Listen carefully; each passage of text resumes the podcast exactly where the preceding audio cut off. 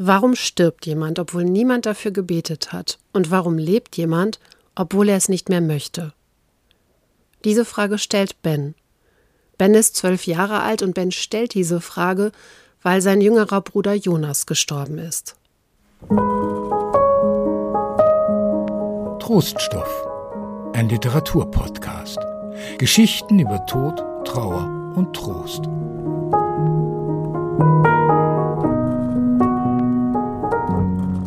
Herzlich willkommen zu einer neuen Episode von Troststoff.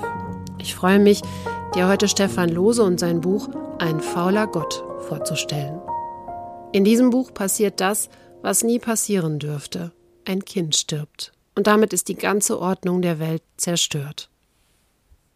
Jonas heißt der Junge in diesem Roman, der stirbt kurz vor seinem neunten Geburtstag, und zwar wie aus dem Nichts.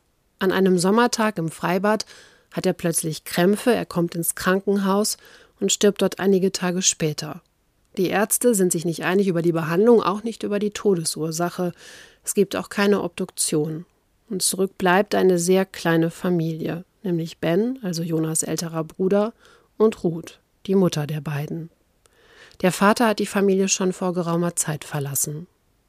Stefan Lose erzählt, wie unterschiedlich Ruth und Ben, Mutter und Sohn, mit ihrer Trauer umgehen. Es wird zwischendurch sehr still in diesem Roman. Verzweiflung, Depression, Suizidgedanken, all das macht sich in diesem Vakuum, das der Tod von Jonas hinterlässt, breit. Und gleichzeitig erzählt Stefan Lose von der Kraft des Überlebens, von Freundschaft und am Ende auch von einer Art von Rettung. Aber keine Sorge, es gibt kein Happy End, keinen Kitsch. Dazu lässt Stefan Lose sich nicht im geringsten hinreißen. Er erzählt sehr sachlich, nüchtern, sehr genau, aber er erzählt vor allem liebevoll über die Figuren in diesem Buch. Das habe ich besonders oft gedacht, immer wenn es um Ben geht. Der stellt sich so manche Frage über den Tod. Was sollte er auch anderes tun? Sein Bruder ist gestorben, er ist zwölf Jahre alt. Wie soll er das alles verstehen? Und zum Beispiel fragt er sich, wohin Jonas Anteil an Ruth geht. Er sagt sich, sie ist ja meine und Jonas Mutter und jetzt, wo Jonas nicht mehr da ist, wohin geht dann Jonas Anteil? Zu mir, zu Ben? Und er fragt sich auch, ob Jonas Lateinkenntnisse ausreichen, denn in Bens Vorstellung sprechen die Seelen im Himmel Latein und er fragt sich, ob Jonas genug Latein konnte, damit seine Seele nun auch in den Himmel kommt. Und er hat vor allem Angst, dass der Himmel zu voll ist es würden ja immer neue Leute sterben, sagt Ben, und die Seelen im Himmel würden immer mehr werden. Und er fragt sich, was passiert dann? Denn diese Seelen gehen nach dem Himmel ja nicht noch woanders hin. Für mich liegt die Härte dieses Buches darin, dass es nicht auf alle Fragen Antworten gibt. Und das Tröstliche an diesem Buch ist, dass andere Figuren im Buch manchmal Antworten für Ben und für seine Mutter haben. Und der größte Trost der steht für mich am Ende des Buches und einen ganz kurzen Teil davon liest Stefan Lose auch in unserem Interview vor. Ein fauler Gott ist sein Debütroman. Stefan Lose ist 1964 im schönen Hamburg geboren, dort spielt auch der Roman. Und weil er im Interview häufig Bezug auf das Theater nimmt, er ist gelernter Schauspieler, hat in Wien, Hamburg und Berlin auf großen Bühnen gestanden und nun schreibt er Romane. Über sein Buch und warum das eigentlich so heißt, wie es heißt, habe ich mit ihm in Berlin draußen in einem Café gesprochen.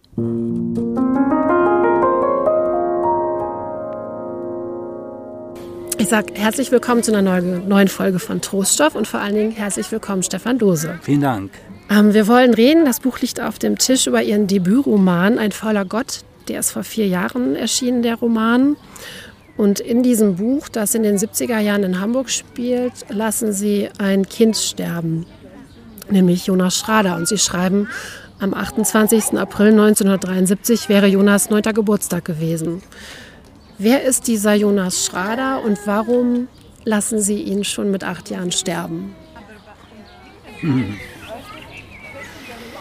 Also das Erste, was mir dazu einfällt, ich muss das wirklich vielleicht auch eben nochmal ähm, offiziell sagen. Ich habe das Buch, es ist vor vier Jahren rausgekommen. Ich habe es also, glaube ich, vor sechs Jahren beendet und ich bin total vergesslich.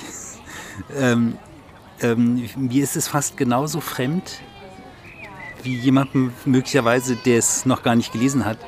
Ich habe lustigerweise mal vor, als ich das zweite Buch, das jetzt in diesem Jahr, äh, im letzten Jahr rausgekommen ist, geschrieben habe, da hatte ich noch mal eine Lesung aus dem faulen Gott und habe mich beim Lesen die ganze Zeit versprochen. Immer wenn ich Jonas hätte sagen sollen, habe ich Johann gesagt, weil so heißt die Hauptfigur in dem nächsten Buch. Äh, und so kommt es mir jetzt gerade vor. Mir ist der Name Jonas Schade, ich war jetzt ganz erleichtert, dass Sie den Nachnamen gesagt haben, weil ich hätte ihn, glaube ich, spontan nicht sagen können.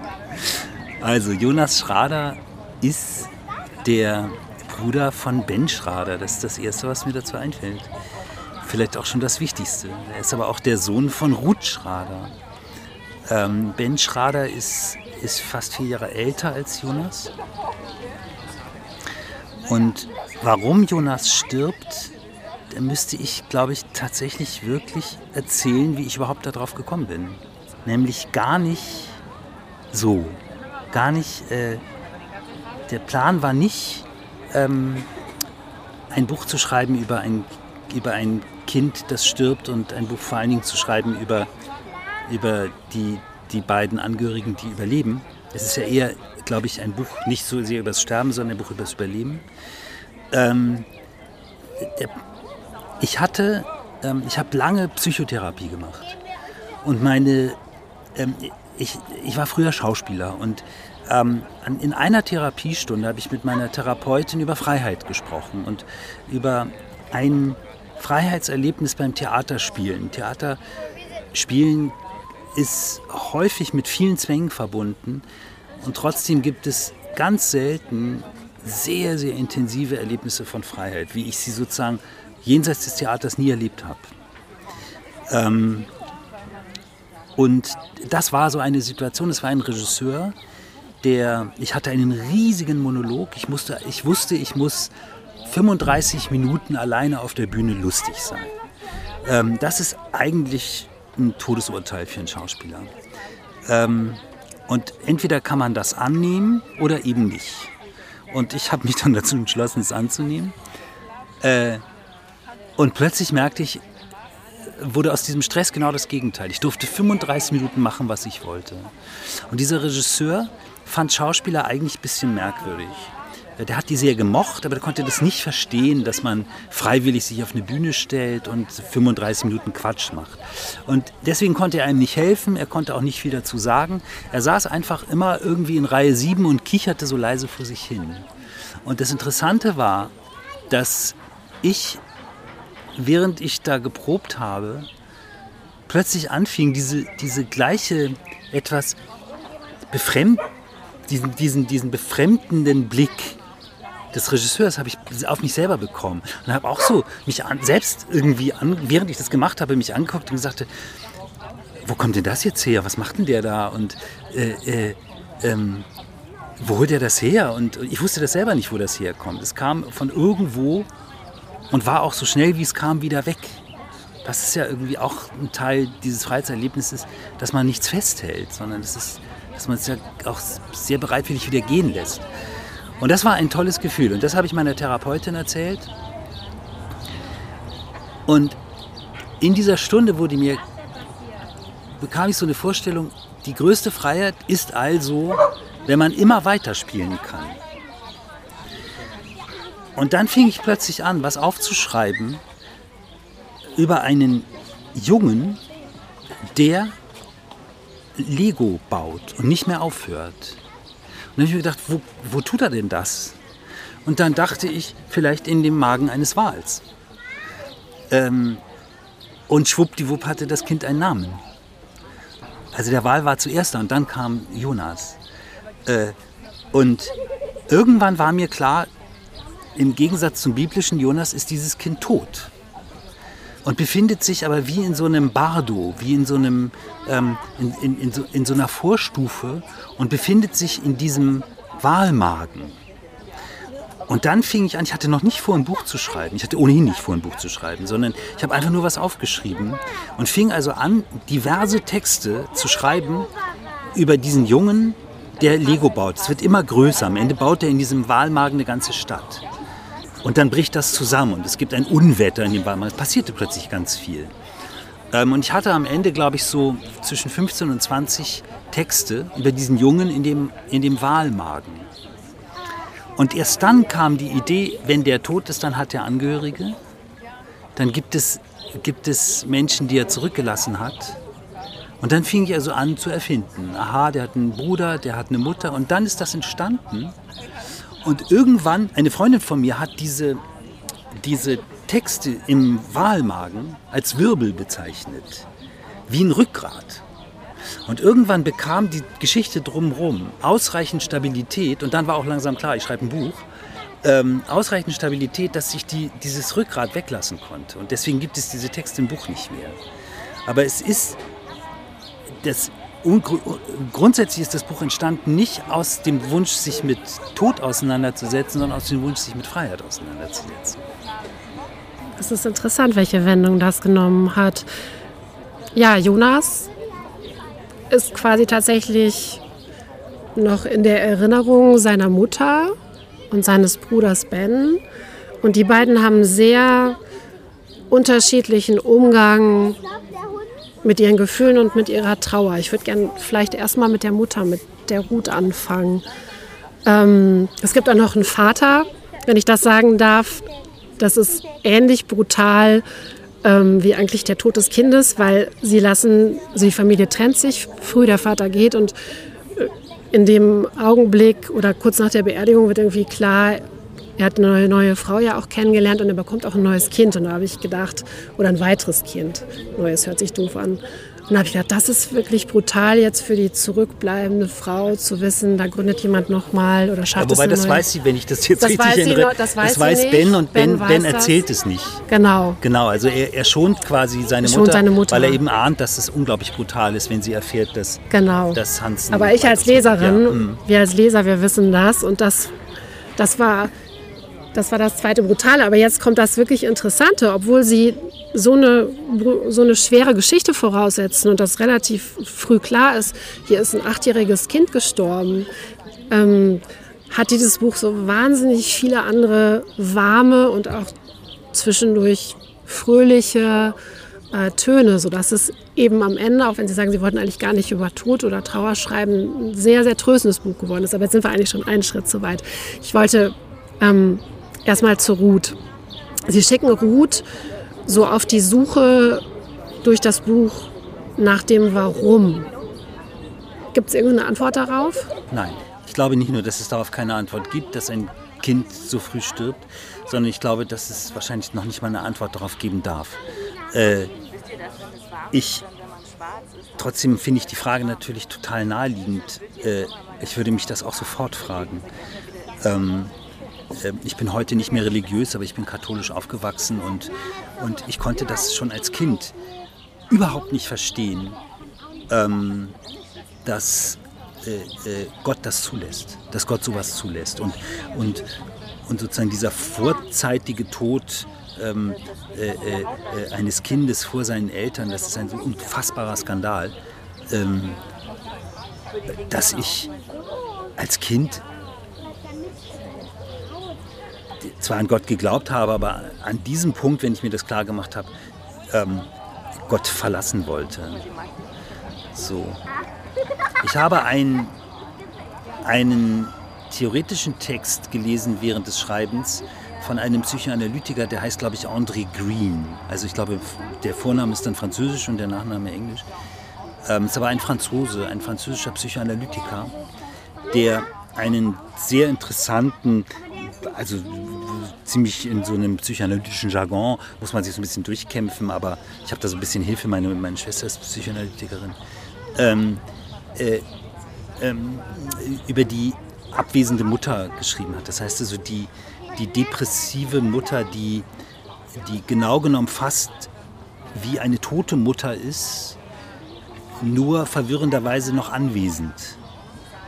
Ähm, das ist ein Text, der mich, der mich der mich sehr beschäftigt hat. Und, und der zweite Text, der mich sehr beschäftigt hat, ist ein Text von Freud über Trauer und Melancholie. Ähm, und Freud sehr genau die, die ähm, Unterschiede zwischen, zwischen Trauer und Melancholie beziehungsweise sozusagen Neudeutsch Depression ausarbeitet. Ich will das jetzt nicht zusammenfassen, aber ich kann das zum Lesen sehr empfehlen. Ähm, und ich habe es mir dann zunächst erstmal fast leicht gemacht, weil mein Zugang zu der Trauer von Ruth war eigentlich ein Zugang zur Depression von Ruth. So. Und erst relativ spät im Verlauf darüber nachgedacht, wo könnte sich das unterscheiden. So. Also wo, wo bietet möglicherweise die Trauer, wenn man sie, da reden, wir ja wahrscheinlich vielleicht auch gleich noch drüber, wenn, wenn man sie als das zulässt, was sie ist, auch dann einen Ausweg im Vergleich zur Depression, die dann sich vermutlich sehr viel auswegloser anfühlt. So. Aber das war sozusagen zunächst mal äh, äh, äh, der, der Versuch, sich dem zu nähern. Ich muss dazu sagen, dass ich ähm, eigentlich nicht so viel über die Figuren im Einzelnen nachgedacht habe, sondern immer über die Beziehung. Also die Figuren definieren sich ständig in der Art und Weise, wie sie aufeinander Bezug nehmen.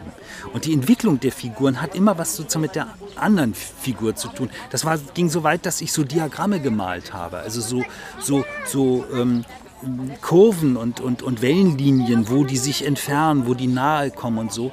Und ich eigentlich immer, das hat ein bisschen was auch mit meiner Herkunft vom Theater zu tun, dass man im Theater sehr viel eigentlich, man denkt immer, man denkt so viel über Figuren nach oder Charaktere. Das ist eigentlich nicht wirklich wahr, sondern man denkt, äh, äh, Theater ist immer Kommunikation, immer, immer, immer ähm, ähm, Beziehung und man denkt halt über, über Verhältnisse zwischen Figuren nach. Und, und dadurch ergab sich das dann. Das ist also, Ben ja immer wieder auf Ruth reagiert. So.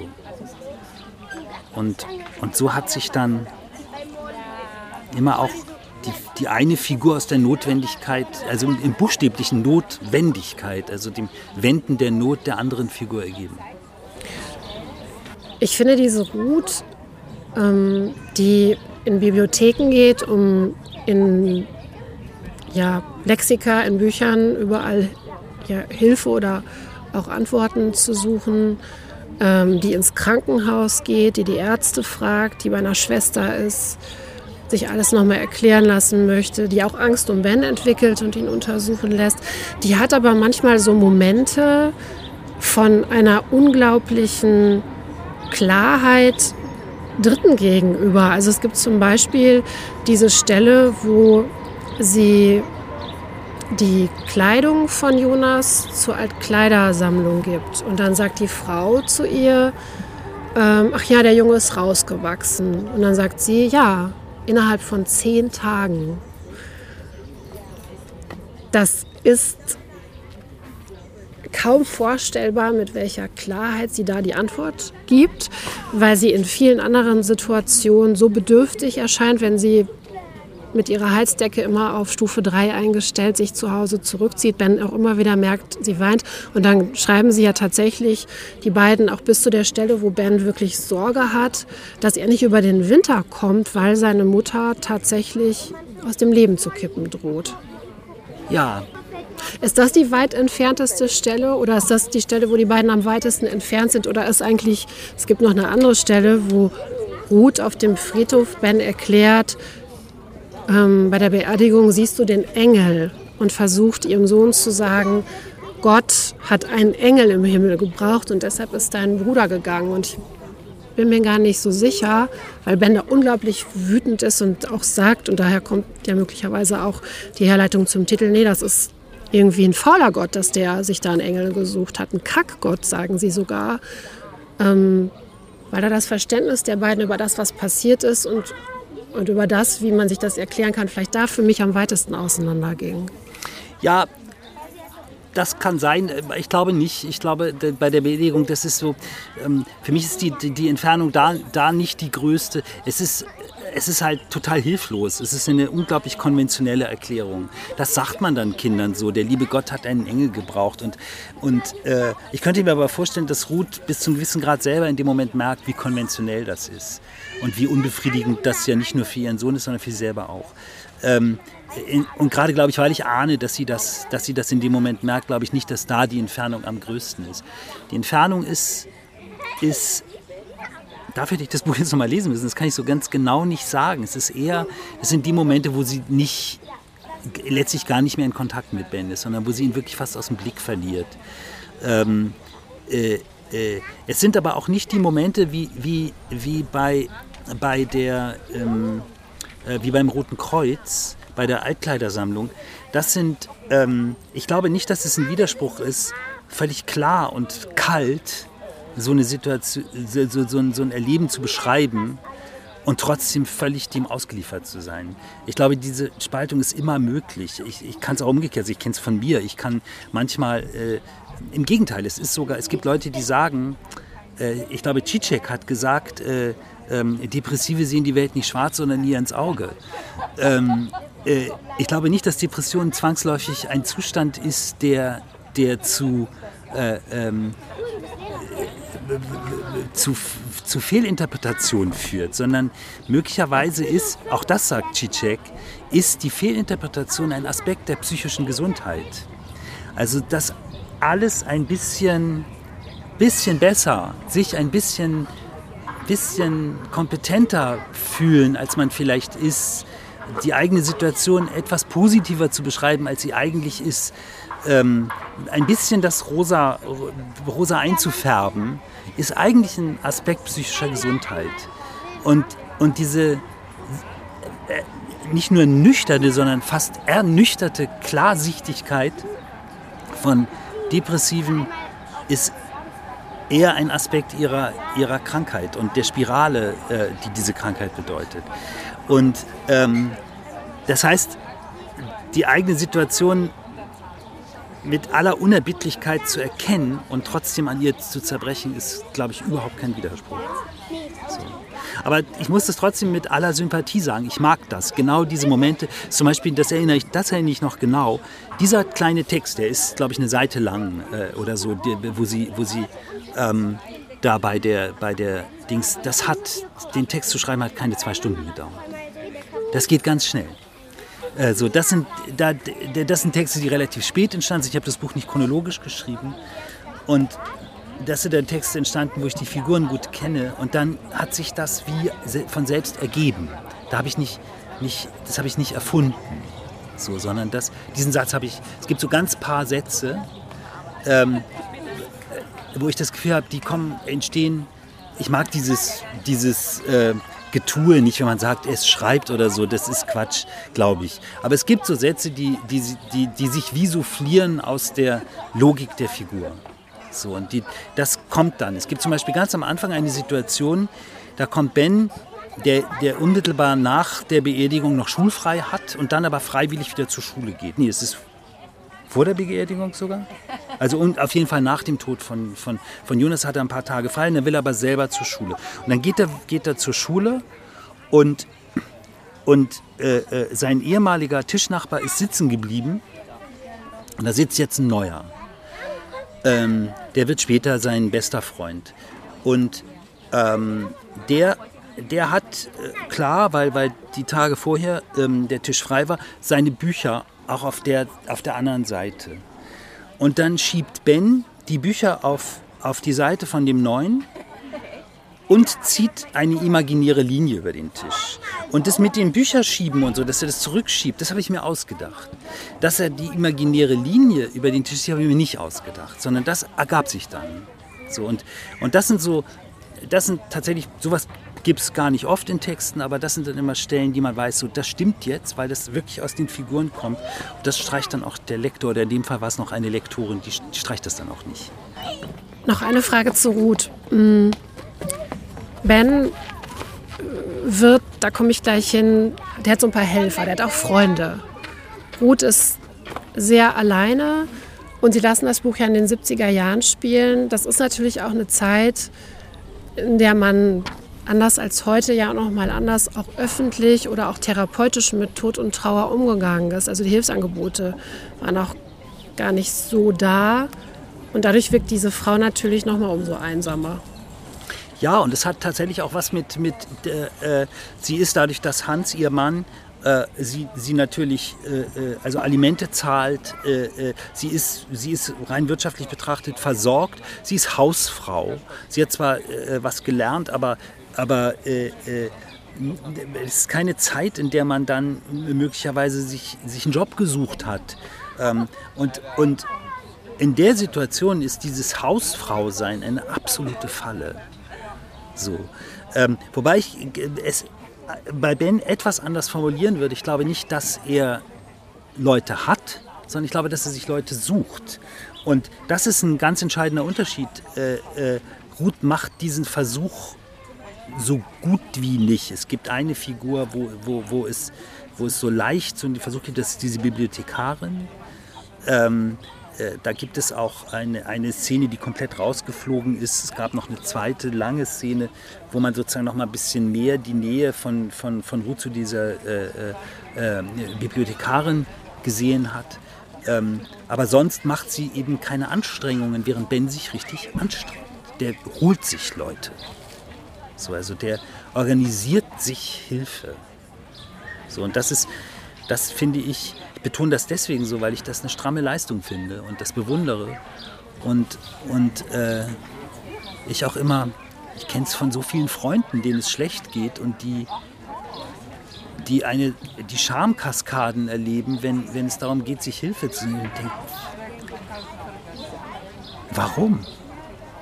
Warum? Also das ist, auch das ist ein Teil von, das ist schon, schon ein erster Schritt in Richtung psychische Gesundheit, zu sagen, ich kann, schaffe das nicht alleine und ich muss das überhaupt nicht können.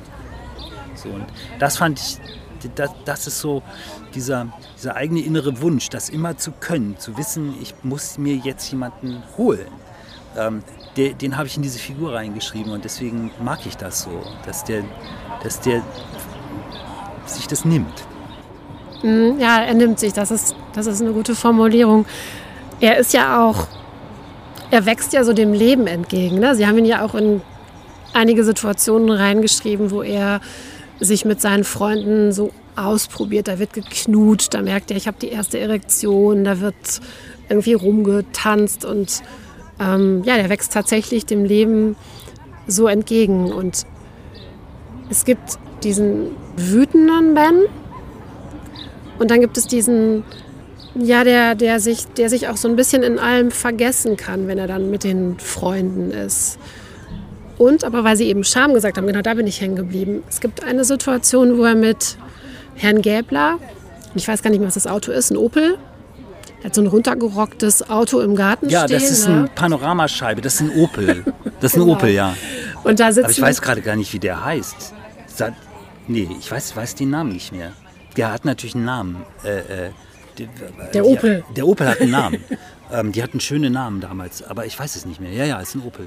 Ist im Buch zu finden, bestimmt. Mhm. Ich weiß es auch nicht, weil ich schlecht mit Autos bin. Aber er sitzt mit diesem Herrn Gäbler das erste Mal in diesem Auto und Herr Gäbler fragt auch nach Jonas. Mhm. Und dann sagt Ben, der hat zu tun. Mhm. Weil er das nicht sagen mag. Mhm. Vor Herrn Gäbler nicht oder vor sich selbst nicht? Ich glaube vor Herrn Gäbler nicht. Ähm, ähm, ich glaube, dass er in dem Moment überhaupt keine Lust hat, als das, das Kind identifiziert zu werden, das seinen kleinen Bruder verloren hat. Das bestimmt alles. So, ähm, äh, äh, äh, ich glaube kein, ich glaube, wenn, wenn, man das, wenn, man, wenn man das in dem Alter, in dem Ben es mit zwölf erzählt, dann reagiert kein Mensch mehr normal. Äh, äh, sondern alle sehen immer nur dieses, dieses trauernde Kind. Und, und die Gefahr, das ist bei, bei, bei Kindern viel geringer. Äh, die Gefahr ist vor allem bei Erwachsenen. So, äh, den Kindern kann man das, glaube ich, vielleicht, also den, den Kumpels aus den gleichaltrigen Kumpels kann man das vielleicht erzählen, die vergessen das relativ schnell wieder. Ähm, aber die Erwachsenen, die nehmen dann besonders Rücksicht auf den oder so. Und das, ich glaube, das ist der Hauptgrund, dass er dass es nicht sagt.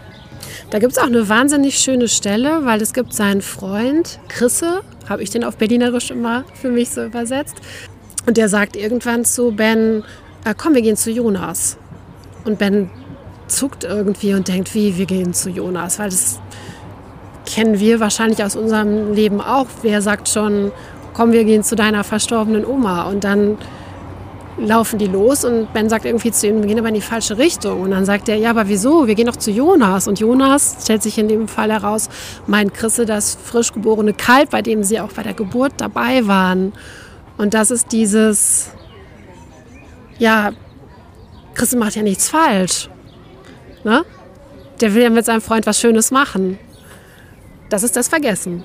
Ja, genau. Wobei man sagen muss, äh, äh, ähm, Chrisse, die, die, die beobachten halt diese, diese Kälbergeburt und ähm, der Bauer ähm, schlägt denen vor, dass die einen Namen für das, normalerweise sind die ja nur durchnummeriert, ähm, dass die für das Bullkalb sich einen Namen aussuchen dürfen.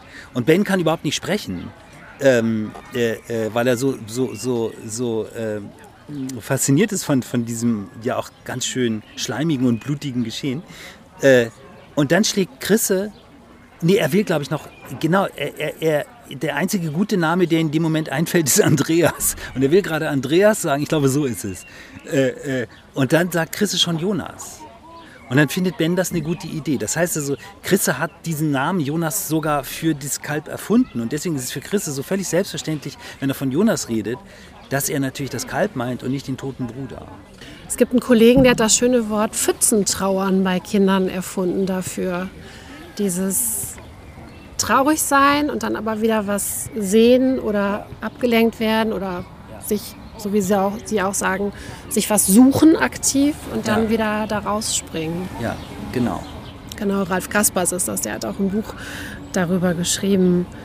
Ähm und wir sitzen jetzt hier in so einem Café unter blauem Himmel. Da habe ich schon die ganze Zeit heute drüber nachdenken müssen, weil blaue, freie Himmel, wo hier knattern jetzt zwar irgendwie die S-Bahn durch, weil wir ähm, nah am Gleisdreieck sind, aber freier blauer Himmel, wo nicht viel Flugverkehr ist, das ist in Ihrem Buch die perfekte Ausgangssituation, dass Seelen in den Himmel steigen können. So erklärt sich Ben die Welt. Und ich wollte gerne mehr darüber wissen, wir haben es schon so ein bisschen anklingen lassen, was für eine Himmels- und Gottes- und Seelenvorstellung dieser zwölfjährige Ben hat.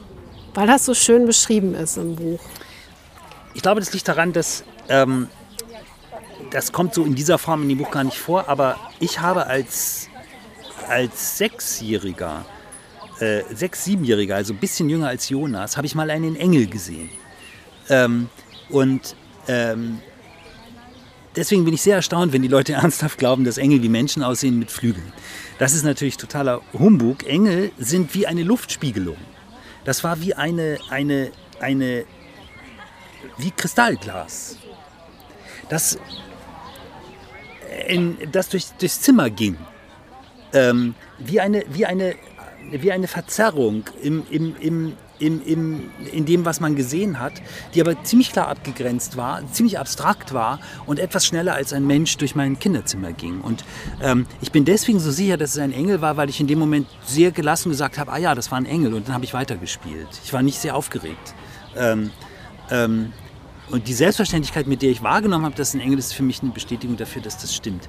Und so ein bisschen ist das mit den Seelen. Also diese Seelen sind irgendwie langgezogen und die können sich vor allem auch noch länger lang ziehen und sind irgendwie milchig. Sind aber keine, sehen nicht aus wie Menschen.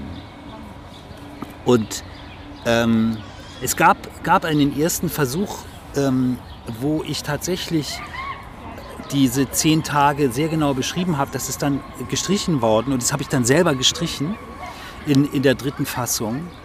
Ähm, äh, aus vielerlei Gründen. Es war einfach auch richtig falsch, äh, sondern es war, es war dann, wurde mir dann klar, dass das Buch wirklich damit beginnen muss, dass Jonas schon tot ist. Aber ich weiß ganz detailliert, wie diese zehn Tage ähm, ähm, abgelaufen sind. Und deswegen weiß ich eben auch, dass äh, äh, die Krankenschwester, äh, nachdem Jonas gestorben ist, das Fenster in, in, aufgemacht hat. Äh, und das kannte ich schon als Kind, dass man das macht. Und dann hatte ich als Kind eben immer die Vorstellung, wie denn das aussieht, wenn diese Seele, also die, die Seele, die ja vielleicht erstmal auch so groß ist, wie der Mensch, muss sich ja dann irgendwie schlank machen, um durch diesen schmalen Spalt zu kommen, weil die sind ja immer nur so auf Kipp, die Fenster. Ich habe übrigens neulich ähm, diese wirklich herzzerreißende Dokumentation ähm, über, äh, äh, über die, die äh, Intensivstation hier im Virchow, über die, die, die Charité, ähm, intensiv hieß die, glaube ich, ne? diese vier Teile. Und ähm, ich fand das so unglaublich rührend und, und, und wirklich groß, wie diese Menschen in, diesen, in dieser Situation, in der teilweise die Angehörigen nicht dürfen, nicht können, es nicht schaffen oder tatsächlich aus, aus Infektionsgründen nicht dürfen, äh, äh, also nicht auf die Station dürfen, wie diese Mitarbeiter, die, die, die, die Pflegerinnen und, und, und Ärztinnen, ähm, umgeben von diesen ganzen Maschinen, umgeben von diesem Gepiepe, umgeben von dieser Technik, umgeben von dieser unglaublichen Kälte, auf diese Dinge total wichtig, Rücksicht nehmen und das wichtig finden. Da macht dann, nimmt sich eine, eine, eine, eine, eine Krankenpflegerin, die vollkommen überlastet ist, Zeit an diesem Bett zu stehen und diesen Menschen in den Tod zu begleiten und dann ist er gestorben äh, und dann werden die Geräte ausgeschaltet, wird das Fenster geöffnet und das hat mich vollkommen gerissen. Das hat mich zutiefst berührt. Und das, das finde ich so toll, dass, dass, diese, dass diese Menschen diese Dinge, dafür muss man nicht religiös sein, finde ich, um das extrem wichtig zu finden, dass man das macht. Und das, darüber denkt Ben halt sofort nach und stellt sich halt das ganz konkret vor. Also wenn dieser, dieser, dieser, dieser Spalt halt schmal ist, dann müssen die irgendwie sich schmal machen können. So, und wenn man die, wenn die hochfliegen, müssen sie halt aufpassen, dass sie nicht mit dem Flugzeug kollidieren, weil es fliegen halt nun mal Flugzeuge äh, über, äh, durch, durch diesen blauen Himmel. Ben macht sich ja sowieso sehr viele Gedanken darüber, wie das für Jonas jetzt ist, als der Baum ausgesucht wird für das Grab. Ist das Ben total wichtig, zwischen Tief- und Flachwurzeln äh, zu differenzieren. Und er verbuddelt auch noch mal einen Joghurt, einen Pfirsichjoghurt, glaube ich, am Grab, weil er dem seinem Bruder noch geschuldet hat. Also der hat noch eine richtige Verbindung. Ich weiß es nicht, glaube ich, will das auch nicht, will das auch nicht äh, ähm, romantisieren, aber ähm,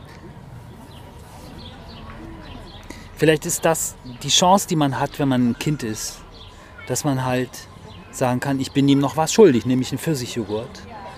Äh, und ähm, deswegen kriegt er den jetzt so.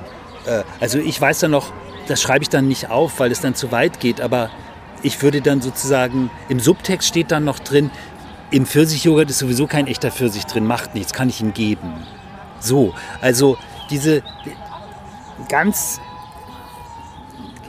ganz konkrete Art, damit umzugehen, die Erwachsenen, glaube ich, dann manchmal nicht mehr in dieser Form zur Verfügung steht. Ich merke es jetzt gerade, ähm, ich kann kurz mal abschweifen, ne? Ja, natürlich. Ja, ja. Ich merke es gerade, weil ich, ich gerade irgendwie äh, einen Versuch mache, keine Ahnung, ob das mal ein Buch wird, ähm, und stecke gerade so fest, weil ich plötzlich so ambitio äh, ambitioniert bin und, und äh, irgendwie ähm, Bücher über ähm, Autoritarismus lesen muss und so.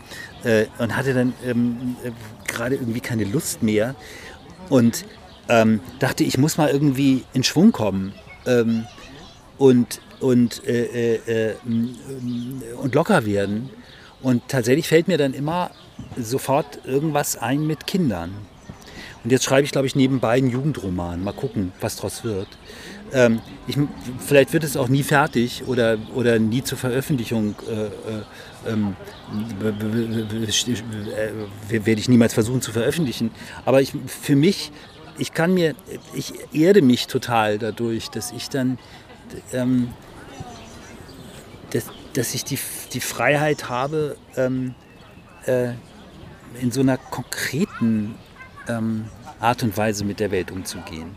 Und das ist so, ähm, es hat ja eine andere Seite bei Ben noch, das, die, die Fantasie ist für ihn häufig ein Ausweg und manchmal auch eine Falle.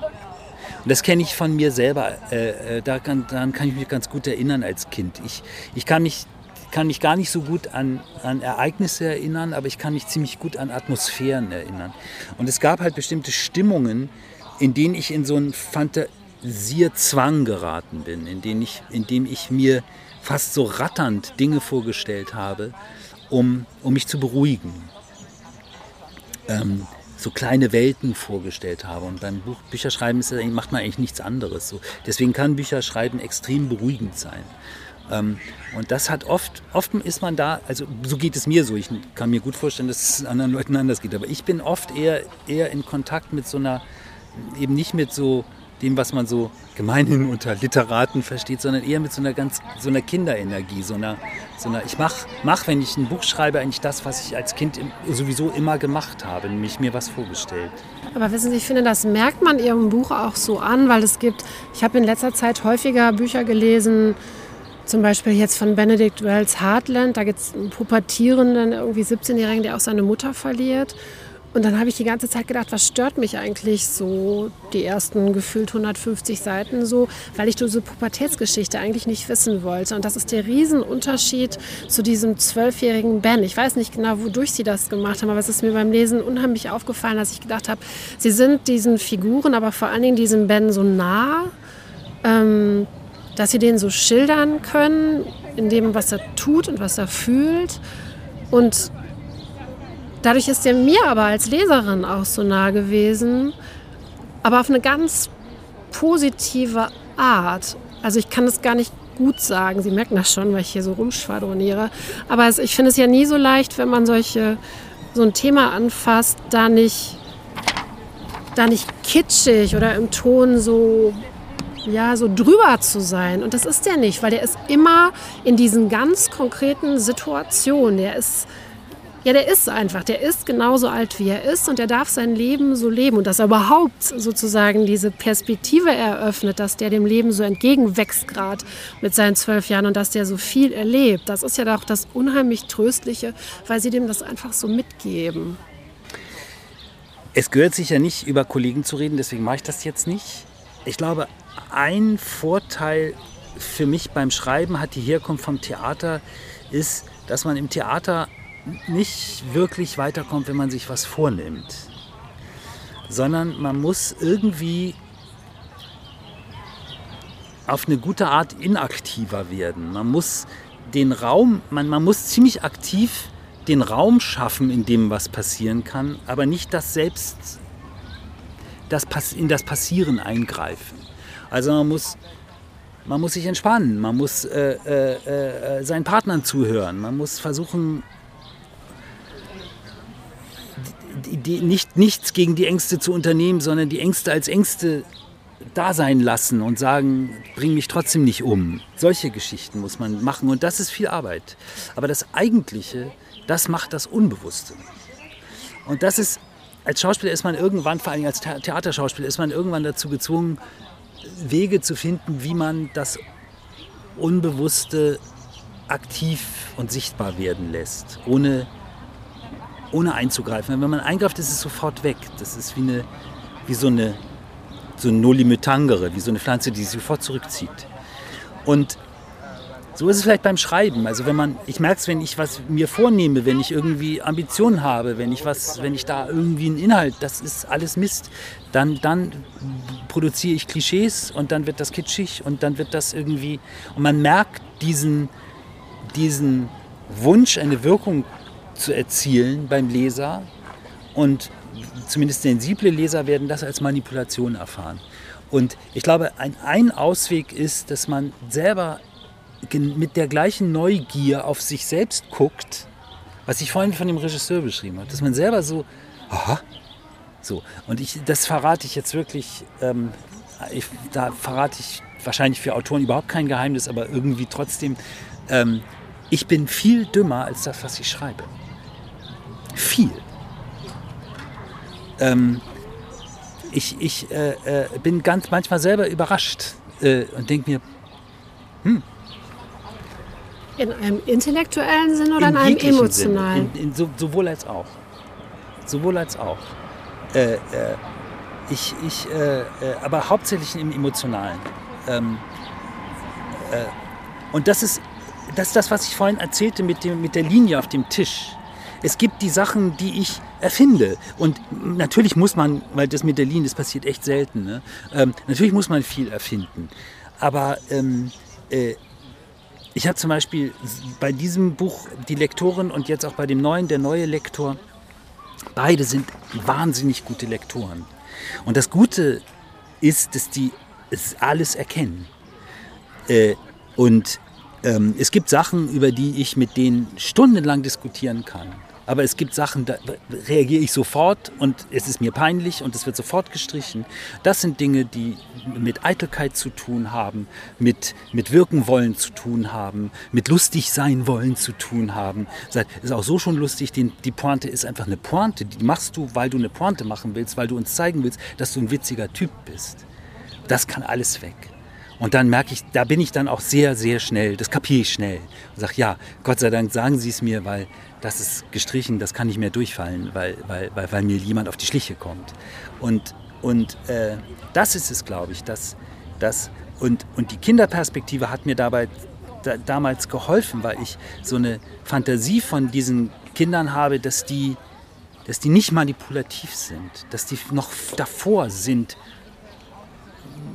Ich glaube nicht, sie sind nicht davor, manipulieren, manipulieren, manipulieren zu können. Ich glaube, das können sie. Aber sie sind davor, es zu müssen.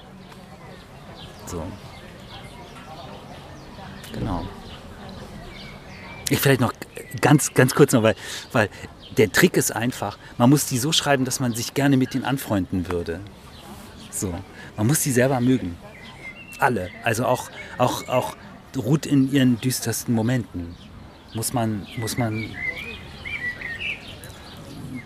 Man muss ihr nicht zustimmen, man muss sie mögen. Man muss sie auf eine solidarische Art mögen, glaube ich. Das ist interessant, dass Sie das sagen, weil Isabel Bogdan, ähm, da war ich auch an einer Stelle mit ihr bei ihrem Buch. Sie hat ja über eine Frau geschrieben in ihrem Roman Laufen, die ihren Freund durch einen Suizid verliert. Und die Eltern des Freundes ähm, habe ich als Leserin als wahnsinnig so habgierig irgendwie wahrgenommen, dass sie unbedingt die Sachen wieder haben wollten. So das, was bleibt, das nehmen wir jetzt noch mit. Und war auch sehr streng mit diesen Eltern so als Leserin. Und als ich das Isabel sagte, hat sie gesagt, das sind einfach Menschen, die ihren Sohn verloren haben. Und das finde ich, so wie Sie das jetzt auch sagen, eine wichtige Perspektive, dass man, dass man denen gegenüber offen sein kann. Und das ist ja auch für Trauer oder Tod ja auch im Zubilligen des anderen eine wichtige Voraussetzung, dass ich den nicht dafür verurteile, wenn wir bei diesem Thema sind, wie der mit dem Verlust umgeht. Das ist seine Sache. Ja, und gerade zum Beispiel, wenn, wenn, wenn, wenn man etwas behält von jemandem, der gestorben ist, dann, dann also dann, dann, hat man ja vielleicht die Vorstellung, dass der jetzt also dann das immer rausholt und betrachtet oder liebkost oder anfasst oder so. Nein, manchmal ist es einfach nur, das ist da. Ich weiß irgendwie, dass es da ist oder ich vergesse auch mal, dass es da ist, aber es ist da und es ist vielleicht auch im Keller in irgendeiner Kiste, aber es ist da. Und vor allem, was heißt das Gegenteil? Was heißt es, es wegzuwerfen? Was heißt es, es wegzugeben? Ähm, äh, äh, ähm, ich glaube, manchmal behält man Sachen von, von, von, von, von Angehörigen, die gestorben sind, weil man es überhaupt nicht erträgt, es wegzugeben. Man will sie nicht unbedingt behalten, aber man, wem soll ich das geben? Soll ich es wegwerfen? Soll ich es äh, äh, spenden? wer will das haben? Mein, mein Vater ist gestorben, äh, äh, meine Eltern hatten eine große, meine Mutter ist, ist, ist schon da, sind beide tot, meine Mutter ist schon, schon vor, vor mehreren Jahren gestorben, mein Vater im, im vorletzten Jahr. Eine große Buchsammlung. So, äh, äh aber ich habe auch viele von den Büchern, die, die hatten mir dann später gekauft. Also die gab es dann doppelt, die konnte ich noch nicht mal nehmen. Äh, und dann stellt man plötzlich fest, diese große Bücherei ist nichts weiter als Altpapier. Keiner will das haben. So, aber ich kann das doch nicht wegwerfen. Also was macht man dann? Und, und, und wie verhandelt man dann mit, mit Geschwistern Kompromisse? Okay, das geben wir jetzt weg und das behalten wir. So. Spontanes Bild.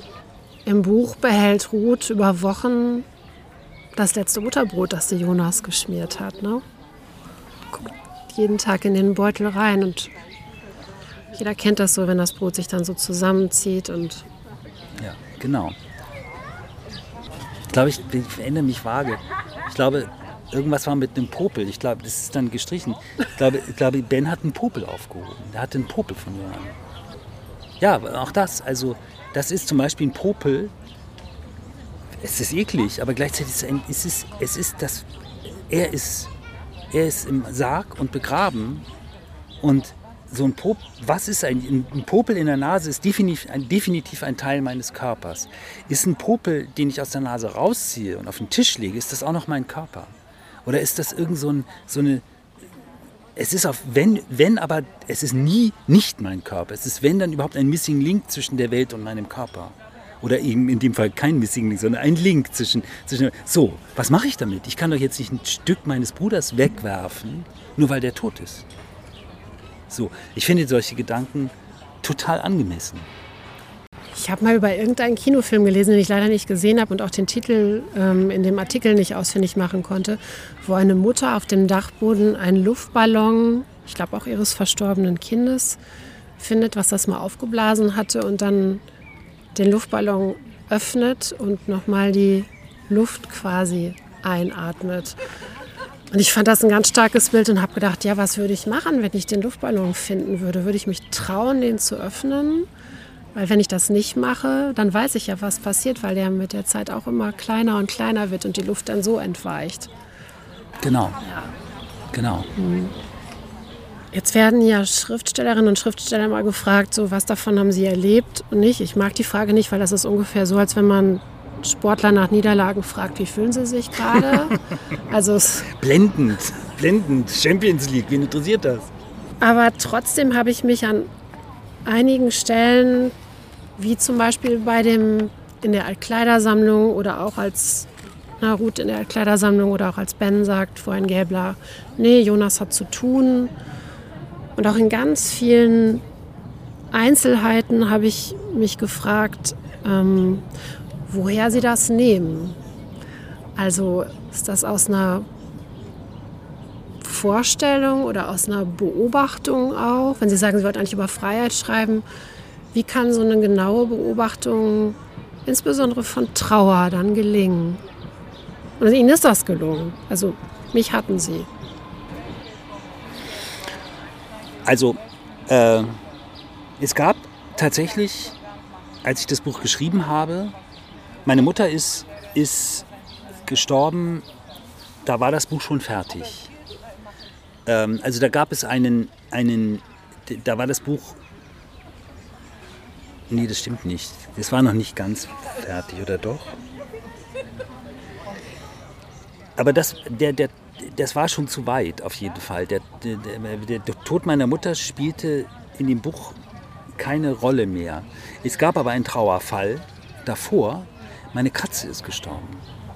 Ich hatte, äh, die ist sehr alt geworden, 18 Jahre. Das heißt, ich habe sehr konkrete, ähm, und zwar sehr körperlich. Ähm, ist natürlich, man kann es nicht vergleichen mit dem Tod eines Menschen, aber es ist, das, es ist was ganz Körperliches, weil man, wenn man eine kleine Katze hat, äh, und die war auch als alte Katze, war sehr, wurde dann nochmal noch mal extra wieder klein. Also die war immer schon klein, aber die schrumpfte nochmal total. Ähm, und sah, sah am Ende fast aus wie eine junge Katze. Und ähm, man geht ich habe jetzt auch, ich habe zwei Katzen, man, ich, ich gehe anders, man geht befangen, man, man muss ja aufpassen, dass man nicht, nicht auf die drauf tritt. Und, und die Katzen jetzt, die, die gehen raus, aber, aber, aber die Katze damals war eine reine Wohnungskatze, sie war immer zwischen meinen Füßen. Ähm, und dieser, die, die, dieses Gehen, das behält man noch wochenlang danach bei. Ähm, ich habe auch versehentlich Katzenfutter gekauft. Ähm, äh, ich wusste nicht, wohin mit dem Katzenklo. Dieser, dieser, dieser, äh, ich bin froh, dass da jetzt wieder eins steht, weil, weil, weil die, die, der, der, der Boden, das ist so Terrazzo-Boden, ist unter dem Katzenklo irgendwie stumpfer als, als drumherum. Das heißt, man sah auch immer die Spur, da stand ein Katz, da war was. So. Ähm, äh, diese, die, die, diese, diese ganz körperliche Erfahrung des Verlustes, die habe ich während des Buches kennengelernt aber ansonsten gibt es, ich habe eine Schwester und die ist gesund. Ähm, also es gibt keine, keine äh, äh, konkreten, ich, ich hatte auch bis zu dem Zeitpunkt, äh, meine Oma ist gestorben, meine Großtante ist gestorben, aber ich hatte zu beiden kein so enges Verhältnis. Ähm, wobei tatsächlich diese, dieses Erlebnis mit den, mit den geschenkten Tempotaschentüchern, Ben kriegt von seiner Oma äh, zum Abschied im Altenheim eine Packung Tempotaschentücher geschenkt. Das ist autobiografisch. Das war ganz genau so. Ich habe von meiner Oma, äh, kurz danach ist sie gestorben, habe ich Tempotaschen, eine Packung Tempotaschentücher geschenkt gekriegt. Ähm,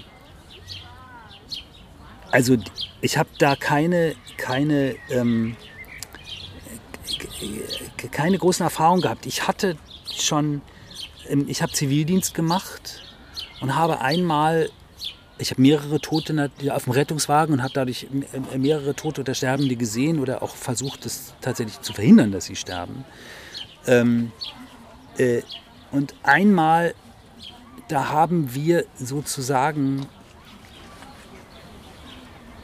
das war so, ich, das darf ich jetzt sagen, weil es sehr lange her ist, weil es so eine leichte ähm, juristische, ähm, äh, ein, äh, juristisch nicht ganz, ganz unproblematisch war, weil kein Arzt dabei war. Aber wir haben, wir sind ein sehr erfahrener Kollege und dieser Mann war uralt und sehr krank. Und der fing an, im Rettungswagen zu sterben der lebte noch ein bisschen, als wir ihn ins Krankenhaus geschoben haben. Das heißt also, wir haben jetzt nicht, wir hätten eigentlich ihn im Rettungswagen beginnen müssen, irgendwie 500 Meter vom Krankenhaus hätten wir ranfahren müssen. Wir hätten juristisch betrachtet beginnen müssen, ihn zu reanimieren und haben es nicht gemacht, was eigentlich nicht erlaubt ist. Aber uns hat der Arzt im Krankenhaus sofort recht gegeben. Wir haben auch im Krankenhaus nichts gemacht. Und wir haben einfach dabei gestanden und zugesehen, wie der gestorben ist. Und das war das erste Mal, dass ich das gesehen habe und vor allem in dieser Ruhe gesehen habe. Das war eben nicht wie sonst in so einem Rettungseinsatz ist alles hektisch und man, man handelt. Äh, äh, und es wurde gar, wir standen um diese Trage und haben, haben zugesehen, wie er das Leben ausgehaucht hat. Und zwar buchstäblich ausgehaucht hat. Ähm, das war für mich wahnsinnig eindrucksvoll. Und überhaupt nicht schlimm, und ich hatte davor immer große, große Angst davor, mal einen toten Menschen zu sehen. Und seitdem weiß ich, dass das überhaupt nicht schlimm ist. Ähm und, und wenn, es, wenn, wenn, wenn es eben so, so, so sein darf und nicht angeschlossen an eine ECMO auf dem Bauch liegend, ähm, dann hat das eine, ich traue mich das fast nicht zu sagen, aber es hat eine gewisse Schönheit. Ähm, und das habe ich irgendwie gewusst. Und, und ansonsten habe ich irgendwie natürlich über, theoretisch darüber nachgedacht, darüber gelesen und so, was ich vorhin erzählt habe. Und irgendwie gewusst, dass Trauern, vielleicht, vielleicht kann ich es noch so sagen, ich habe halt lange Therapie gemacht und ähm, bin so von so, so Therapieprojekten, wo man so hingeht und dann macht jemand da irgendwas Dolles mit einem und dann äh, hat man nach spätestens drei Wochen Gipfelerlebnis und kommt da völlig anders raus und das alles ganz super und irre und so. Ich, äh, ich glaube kein Wort. Ähm, und ich glaube auch gar nicht, dass das wünschenswert ist. Meine Therapie hat etwas übertrieben lang gedauert, weil ich das so irrsinnig gerne gemacht habe. Aber äh, Therapie dauert äh, Therapie hat wenig mit Gipfelerlebnissen zu tun, sondern Therapie ist, ist Entwicklung und Wachstum und man kann eine Pflanze nicht dazu zwingen, indem man irgendwie zum Wachsen zwingen, indem man in ihren Blättern zieht, sondern man muss sie einfach wachsen lassen. Und Trauern ist auch eine Form von Wachstum. Also es ist eigentlich der, der, der psychische Wachstumsprozess und Trauer fühlen sich für mich ganz ähnlich an. Ich glaube ja sogar, dass Therapie, also insofern habe ich sehr viel über Trauer nachgedacht, weil ich glaube, dass, dass, dass Psychotherapie Anleitung zum Trauern ist. Ähm, die, das Vertrauen zu entwickeln, dass es einen Raum für einen gibt, wo das sein darf. Das Vertrauen in die Zeit zu entwickeln. Ich fand es beim Schreiben des Buches total interessant, dass man von dem Trauerjahr spricht, weil ich glaube, es dauert immer mindestens so lange.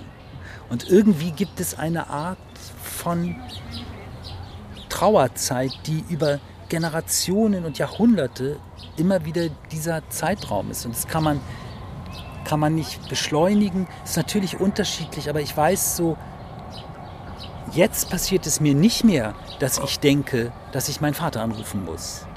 Das ist mir aber ein Dreivierteljahr nach seinem Tod noch ständig passiert. Meistens mit schlechtem Gewissen. Ja, plötzlich kriegte ich so ein diffuses schlechtes Gewissen. Dann dachte ich, mein Vater, ich muss meinen Vater anrufen. Und dann dachte ich, nee, geht ja nicht, der ist ja tot.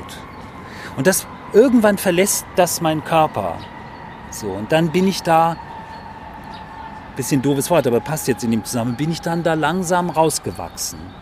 So, und, und ich glaube, ich glaube, so ein, so, ein, so, ein, so ein Empfinden für solche Prozesse zu entwickeln, das war meine Art, über Trauer nachzudenken. Nochmal zum Gottesverständnis von Ben und auch zum Titel. Sie hätten ja auch sagen können oder titeln können, fauler Gott oder Kackgott, so wie Ben das auch sagt. Warum ist es geworden ein fauler Gott?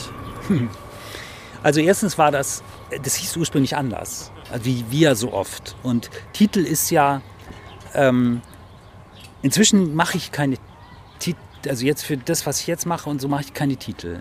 Der, der ähm, Arbeitstitel des, des, des Buches hoffentlich, was ich gerade schreibe, heißt Denkt sich Jakob aus. Jakob ist mein Lektor.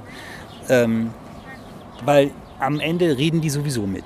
Titel ist immer, Titel ist so nur Halbkunst und zur anderen Hälfte Marketing. Ähm, es hieß also anders. Ähm, und dann habe ich, weil klar war, so soll es nicht heißen, habe ich, glaube ich, 20 Titel erfunden. Ähm,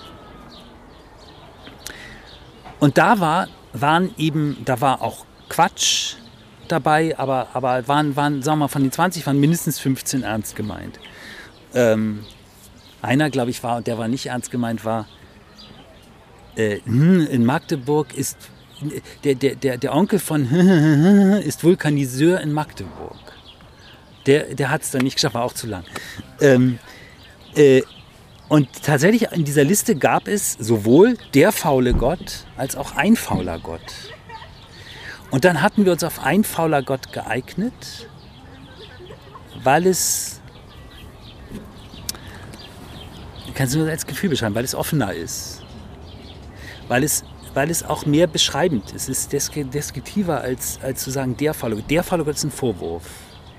Und ein fauler Gott ist zunächst mal einfach nur die Beschreibung ein, ein, einer Haltung, die Gott eigentlich nicht einnehmen sollte. So, das ist, glaube ich, der Unterschied. Tatsächlich war es dann aber so, dass es ein Missverständnis gab, dass wir dann irgendwie, wir mussten uns dann nach drei Wochen nochmal noch mal anrufen, weil im Vertrag steht, äh, dann der, der, der Vertrag wurde dann gemacht oder, oder nochmal neu gemacht, damit der, der, damit der Titel entsteht. Im Vertrag, in meinem Vertrag steht der faule Gott. So, aber es heißt ein fauler Gott.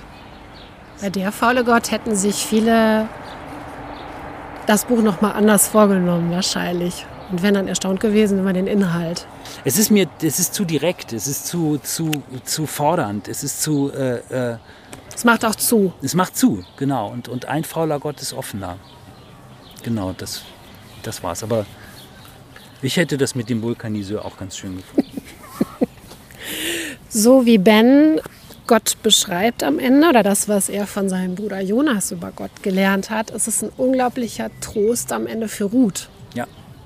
Und ich wollte Sie bitten, ob Sie vielleicht diese Stelle noch mal vorlesen mögen. Ja. Das muss ich, kann ich vielleicht noch kurz dazu sagen, weil darum ging es mir dann relativ rasch. Weil, weil ich dachte, oft retten doch dann Eltern ihre Kinder und ich wollte, dass ein Kind sein, seine Mutter rettet. Und das tut eigentlich ja nicht ähm, Ben, sondern es ist eben genauso, wie Sie sagen. Es ist ja Jonas, der am Ende Ruth rettet. Nur Ben halt ganz lange schon weiß, dass er es irgendwann mal erzählen sollte. Und jetzt ist halt der Zeitpunkt gekommen, wo er das erzählt, was Jonas ihm einen Tag bevor er gestorben ist, erzählt hat. Ja, und das ist wirklich sehr, sehr schön. Hier heißt es, der erste Satz heißt mit der Luftmusik, die in die Höhe geflogen ist. Das muss man vielleicht kurz erklären. Wenn man einen Staubsaugerschlauch über seinem Kopf wirbelt wie einen Rotor, dann macht er im besten Fall ein pfeifendes Geräusch. Und das macht Ben, hat Ben gerade gemacht. Mit der Luftmusik, die in die Höhe geflogen ist, hat Ben gewusst, dass er Mami endlich davon erzählen muss. Er verknotet seine Finger zu einem Knäuel und macht einen wohl groschengroßen Fleck in die Unterhose.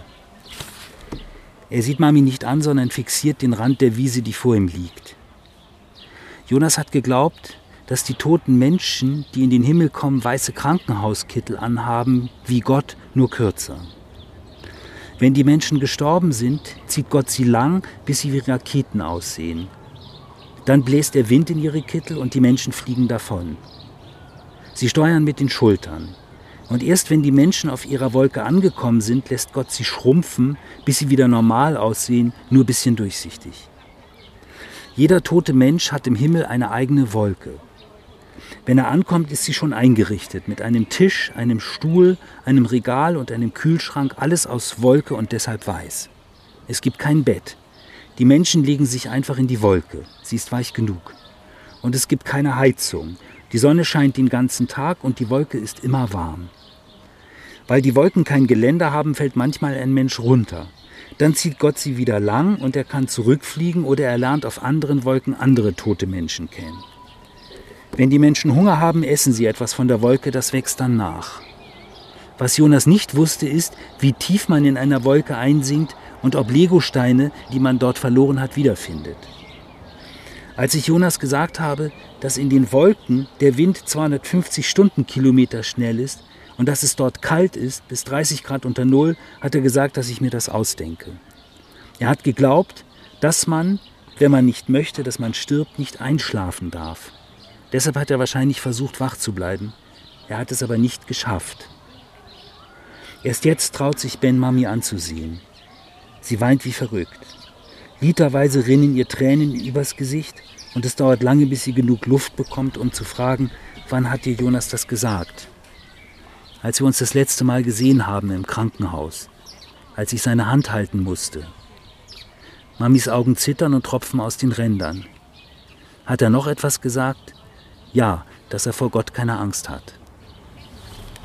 Vielen Dank, Stefan Dose, für das schöne Gespräch, auch für die ganzen Nebenwege, die Sie mit mir jetzt gegangen sind und von denen Sie erzählt haben.